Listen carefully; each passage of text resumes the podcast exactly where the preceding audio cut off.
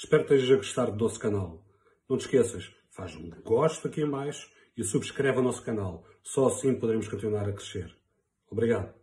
Muito boa tarde, professora doutora Carla Tomás, uh, nossa professora no ISMAT, uh, psicóloga, psicóloga educacional em Lagoa e uma psicóloga que, que nos fala de um assunto bastante pertinente neste momento, que será a psicologia da espiritualidade. Muito boa tarde. Olá, Pedro, boa tarde. Sim, de facto, essa é uma área de interesse, não é? Eu, para além da psicologia educacional, também tenho formação em psicologia clínica e para o meu doutoramento escolhi exatamente essa área da psicologia da espiritualidade para uh, investigar o que conta já com alguns uh, trabalhos já publicados, entre, entre eles o último que foi, foi publicado foi uma validação, uh, a validade e fiabilidade da versão portuguesa da escala de coping religioso e espiritualidade que teve uh, entre a professora e teve mais aqui a, a, colaboração de outros psicólogos também com bastante renome. O professor Pedro Rosa, sim. Entre eles o professor Pedro Rosa, Uh, esta é nova, está mesmo, foi mesmo, como se diz, uh, se calhar num calão, está na fornalha. Exatamente, exatamente. O que é bastante, uh, o que é-nos bastante, é uma ferramenta bastante importante para a época que vivemos até. Sim, sem dúvida. Começando por aí. Diga, diga Pedro. Não, começando mesmo por aí, uh, explique-nos um pouco mais.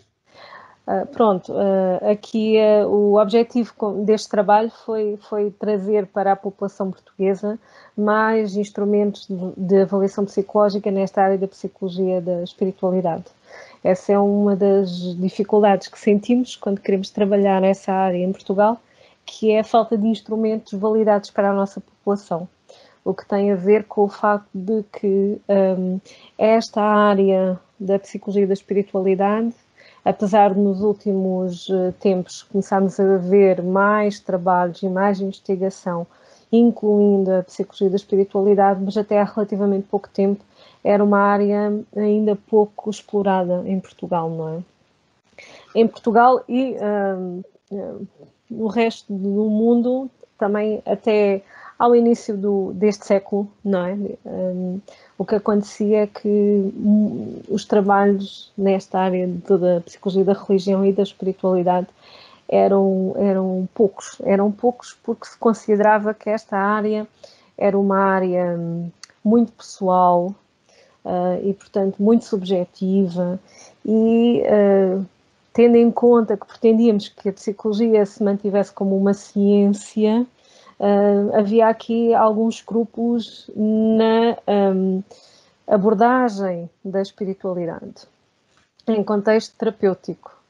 Uh, o que é facto é que a Organização Mundial de Saúde já há muito tempo, desde 1988, que inclui esta dimensão da espiritualidade como uh, uma das dimensões da saúde. E, portanto, nós não podemos um, esquecer que o ser humano é constituído por várias dimensões: a dimensão física, a dimensão psíquica, a dimensão social, mas também a dimensão espiritual. E, portanto, quando nós negligenciamos esta dimensão, que ainda por cima é uma dimensão que um, em, em, estudos que têm sido feitos, um, percebemos, por exemplo, uh, no, na realidade portuguesa, uh, a maioria da população uh, afirma acreditar em Deus e que Deus é, um, é, é, uma, é, uma, uma, é importante na sua vida, e se pensarmos que mais de um terço da população uh, portuguesa tem níveis elevados de comprometimento religioso, uh, isto leva-nos a pensar que há aqui uma parte importante da vida das pessoas que seria negligenciada se nós não explorássemos, nós enquanto psicólogos, não uh, explorássemos, não investigássemos e não intervíssemos uh, nesta área, que é uma dimensão que para um grupo significativo de pessoas é uma dimensão importante no seu funcionamento diário, não é? E, portanto, o, evitarmos falar sobre isto porque é algo muito subjetivo ou muito pessoal um, levanta-nos aqui algumas questões, não é? Porque os valores das pessoas também não são subjetivos e pessoais. No fundo, o que nós trabalhamos em psicologia é sempre subjetivo e pessoal, não é? Tem sempre uma vivência muito personalizada. E a espiritualidade não deixa de ser uma variável uh, igualmente personalizada que temos que respeitar e, obviamente, temos que ter todos os cuidados científicos quando trabalhamos, mas que não podemos negligenciar, porque um, não aqui em Portugal, mas nos Estados Unidos, onde esta área é uma área muito uh, investigada e muito estudada, um, foi percebido que se se perguntar aos indivíduos no início de uma terapia se um, podemos ou se preferem que durante a terapia também se aborde esta questão das, da religião e da espiritualidade, curiosamente mais de 80% respondeu que sim, que, que, gostava de abordar essa, essa temática, apesar de, volta a salvaguardar, não, não, não tem a ver com a nossa realidade, tem a ver com a realidade americana, que culturalmente é, é, um, é um país muito religioso. Sim, existe uma grande carga de espiritualidade e religião nos Estados Unidos, ao contrário do que se pensa. Religião, uh, eles são muito religiosos. Religiosos. Depois também é importante às vezes distinguir estas questões entre religião e espiritualidade, não é? São coisas diferentes. Muitas vezes a maioria das pessoas considera-se religioso e espiritual, mas é bom sempre salvaguardar que eu posso ser espiritual sem ser religioso, sendo que a religião, no fundo, é um sistema organizado de crenças e práticas religiosas que tem como objetivo facilitar o acesso à espiritualidade, mas o que acontece é que algumas pessoas são, são religiosas, mas não são espirituais, outras são espirituais, mas não são religiosas, não é? Portanto, na maior parte dos casos, as duas, os dois conceitos são um, superpõem-se, não é? Portanto, existe espiritualidade e religião simultaneamente parte-se do princípio para chegar à espiritualidade, eh, eh, quem, pronto, a religião é, como falou bem, eh, sendo um meio, um meio facilitador para chegar à espiritualidade, parte-se desse princípio que quem tem religião, quando existe uma religião e a pessoa segue, está no encontro da sua espiritualidade. não, não, não é assim uma ligação tão direta, Pedro aqui o importante é perceber um, qual é a motivação da minha religiosidade. É fácil, uh, no, em determinados contextos culturais, por exemplo, estamos, estamos num contexto português, em que ainda hoje em dia muitas crianças são educadas do ponto de vista religioso. Portanto, ainda é uma prática relativamente comum colocar os filhos na catequese e educar religiosamente as crianças. Agora, depois, como é que isto evolui, não é? Se a religião tem uma motivação puramente extrínseca, ou seja, eu tenho um conjunto de práticas religiosas porque acredito que se eu uh, tiver esse tipo de práticas, eu vou ter ganhos secundários com isso, não é? Eu faço aqui uma negociata com Deus, eu faço não é? Eu vou, eu vou à, à igreja, eu rezo, eu faço umas promessas e vou conseguir uh, alguns objetivos. Se, no fundo, a, a, a, religião tem esta motivação extrínseca, isto acaba por ser um inibidor da espiritualidade. Sim. A espiritualidade, quando a motivação é intrínseca, ou seja, eu uh, vou a, uh, eu tenho um conjunto de práticas religiosas, porque essas práticas religiosas vão aumentar, vão estreitar a minha ligação com o divino, porque no fundo a espiritualidade é isso, é a busca do divino, é a busca de uma ligação com o divino e ter um, uma, uma relação de vinculação segura com Deus, não é? Perceber que Deus, ou, ou Alá, ou pronto, qualquer que seja a religião, a ligação com o divino é uma ligação uh, que é uma ligação importante na minha vida e que eu, uh, que eu essa relação eu trato e cuido dela como cuido das outras relações que tenho com as outras pessoas que são importantes para mim, não é? Uh, e portanto, se, se a religião tem esta motivação intrínseca, então esta motivação intrínseca vai ser, certamente facilitar a espiritualidade, que a espiritualidade tem já esta dimensão mais de ligação pessoal com o divino. Muito obrigado. Sim, penso que seja mesmo por aí também. Deixou-me aqui, já me respondeu aqui uma pergunta que eu, que eu lhe queria fazer, que era bastante uhum. importante, que seria a, espiritualidade, a interligação entre a espiritualidade e a psicologia. Agora pergunto-lhe o contrário.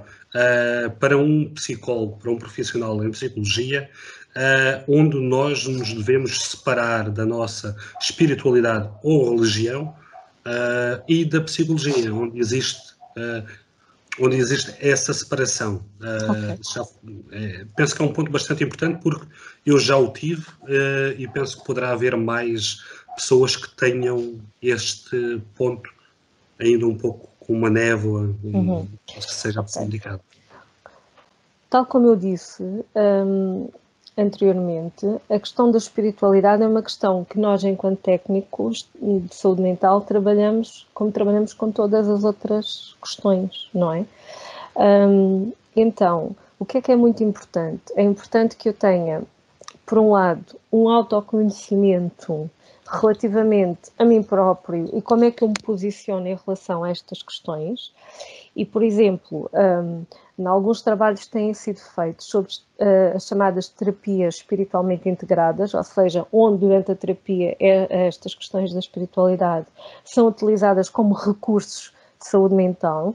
Aquilo que se percebe é que um, tanto um, terapeutas que têm uma orientação espiritual como aqueles que não a têm um, correm aqui o risco, se não tiverem esta autoconsciência das suas crenças, correm aqui um risco de um, ter um, atitudes para com os seus uh, pacientes que não são as mais adequadas, não é? Nem por um lado, um, por exemplo, percebe-se que uh, terapeutas que não têm um, historial espiritual religioso tendem a julgar mais facilmente uh, pacientes que têm este tipo de, de, de, historial e que vivem de uma forma mais intensa estas questões da espiritualidade. Por exemplo, diagnosticando com mais facilidade psicopatologia neste tipo de população.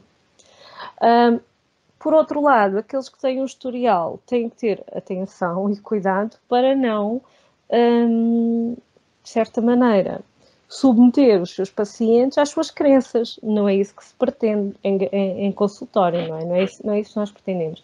Portanto, na prática, o que é que nós sabemos? É que o terapeuta deve ter esta autoconsciência sobre as suas próprias crenças. Por outro lado, deve-se informar muito bem sobre as várias orientações espirituais uh, e religiosas, não é?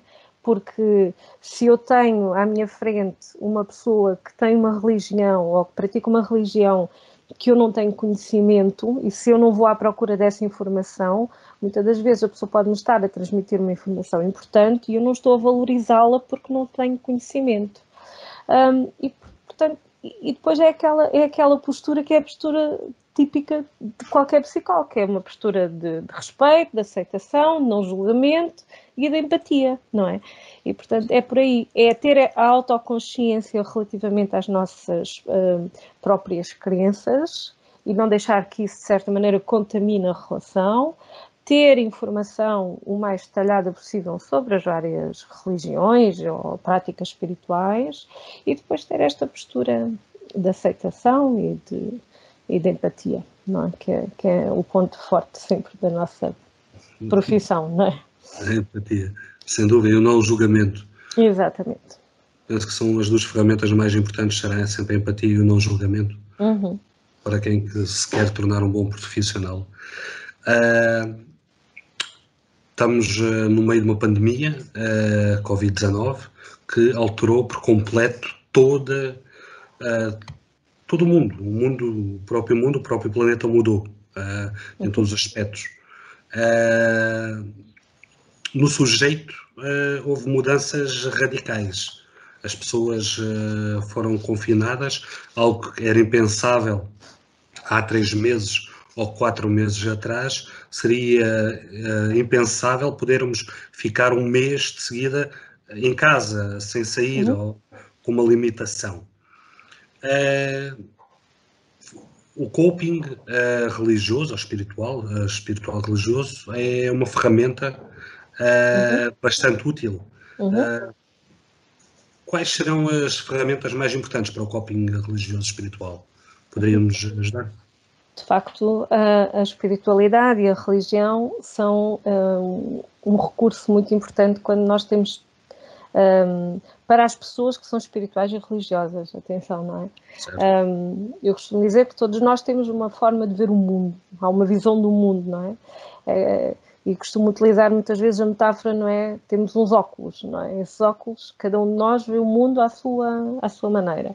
E nesses óculos, se temos aqui um historial de, de espiritualidade, de, de religião, prática religiosa, o que vai acontecer é que a religião e a espiritualidade também vão ser recursos importantes para lidar com situações mais desafiantes, como aquilo que estamos a viver neste momento. E muitas das vezes até se percebe que estes recursos são logo os primeiros que são acionados, principalmente em situações de maior adversidade, não é? As pessoas viram-se muito mais para a espiritualidade quando estão a viver situações eh, mais problemáticas.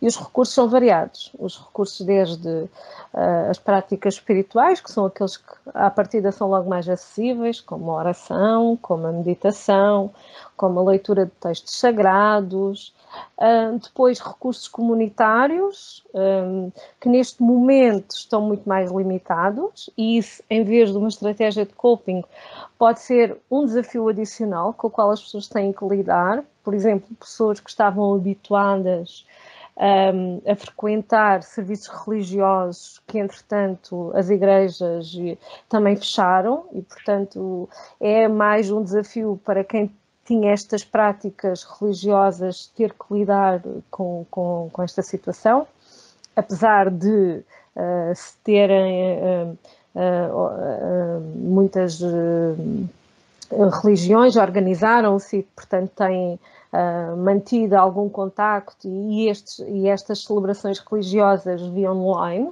mas se pensarmos muitos dos, dos, uh, das pessoas que frequentam habitualmente estes serviços religiosos são pessoas mais idosas, que uh, todas as vezes não têm tanto acesso, isto pode ser, de facto, um, um, desafio adicional e não um recurso de coping.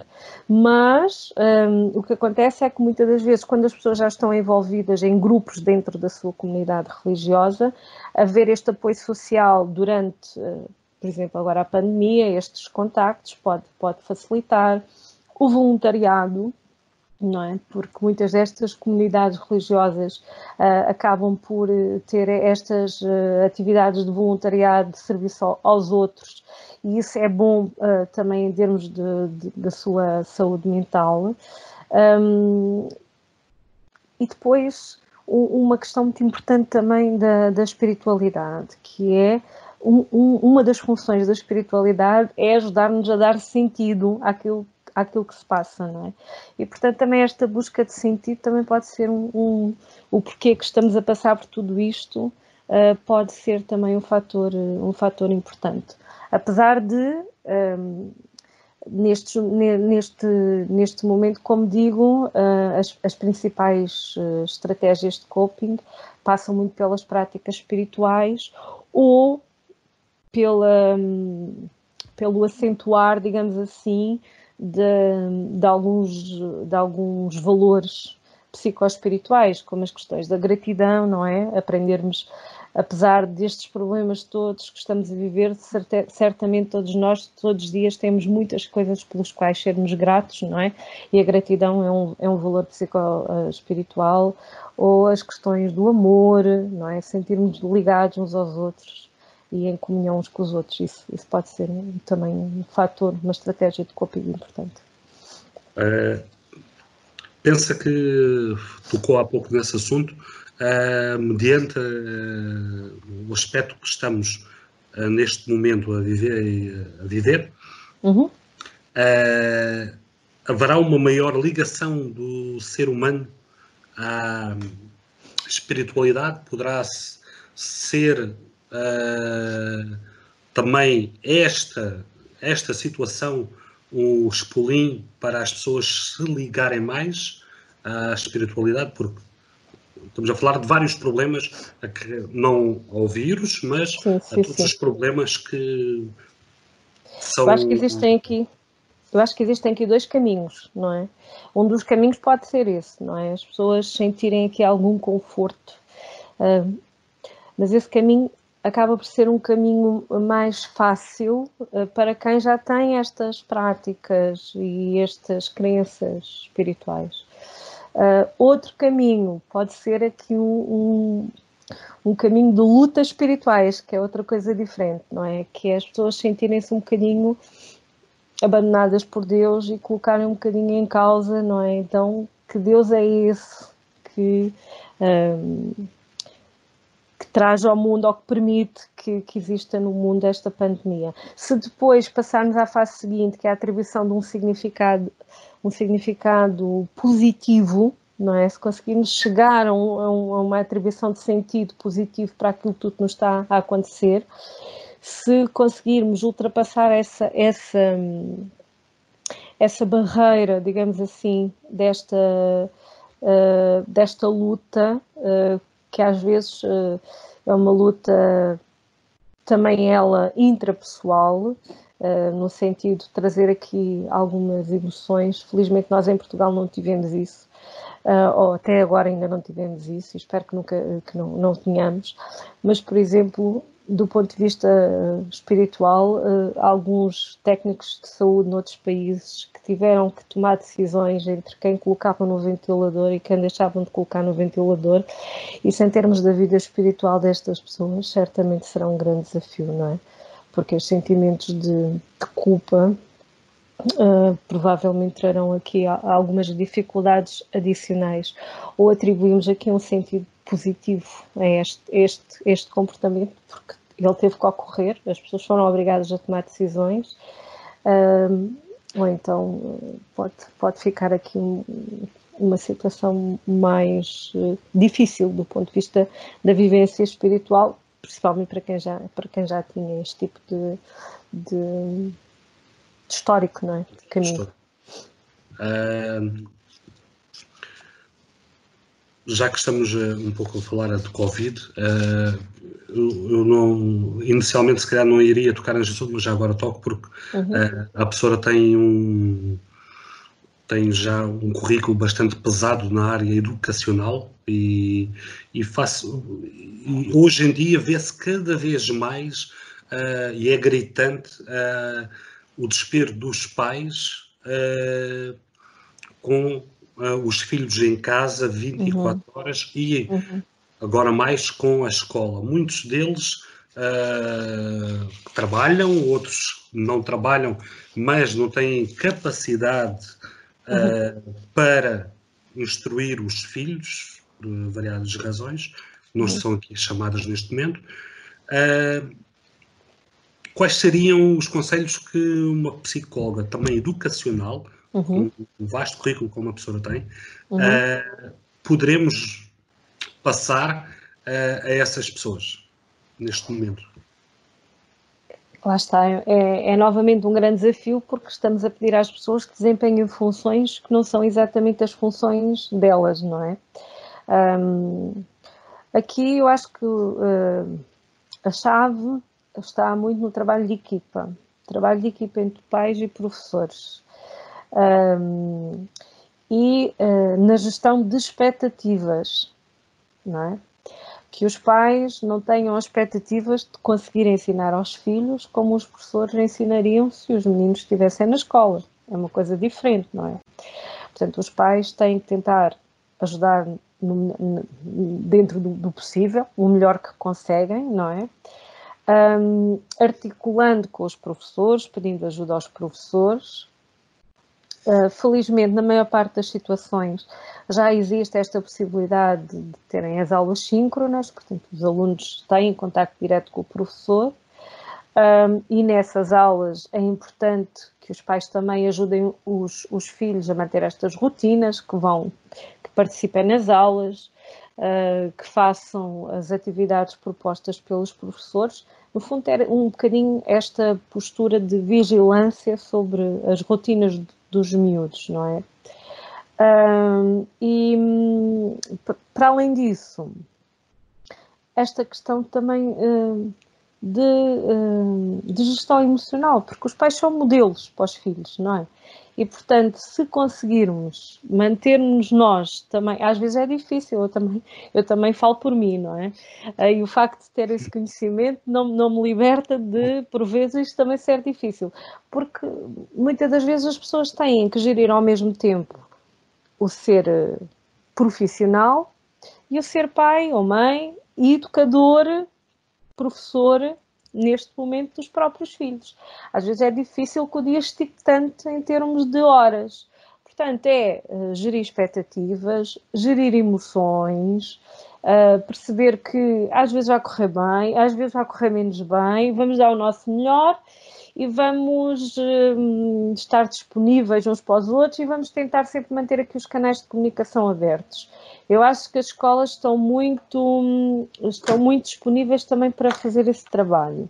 Portanto, na generalidade, a minha experiência é essa, os professores estão disponíveis, particular com os pais, um, e portanto é manter este, este canal de comunicação aberto, as, um, ser capaz de explicar aquilo que está a ser mais difícil, as dificuldades com que se estão a confrontar e pedir ajuda uh, sempre que as coisas não estão a correr uh, da melhor forma, mas tendo sempre a noção de que o pai ou a mãe são pais, não são professores, vão ajudar o melhor possível uh, e, e, tentar com os miúdos fazer esta esta uh, gestão do tempo, fazê-los perceber que eles têm uma rotina, eles estão em casa, mas estão, nas, mas estão a ter aulas, não é? Portanto, isto não é uma, brin não é uma brincadeira, uh, o, o, período já começou, da mesma maneira que eles iam para a escola e, e, que, e que, passavam lá o dia e que tinham as aulas e que tinham uh, aqueles períodos em que tinham que estar focados e a trabalhar,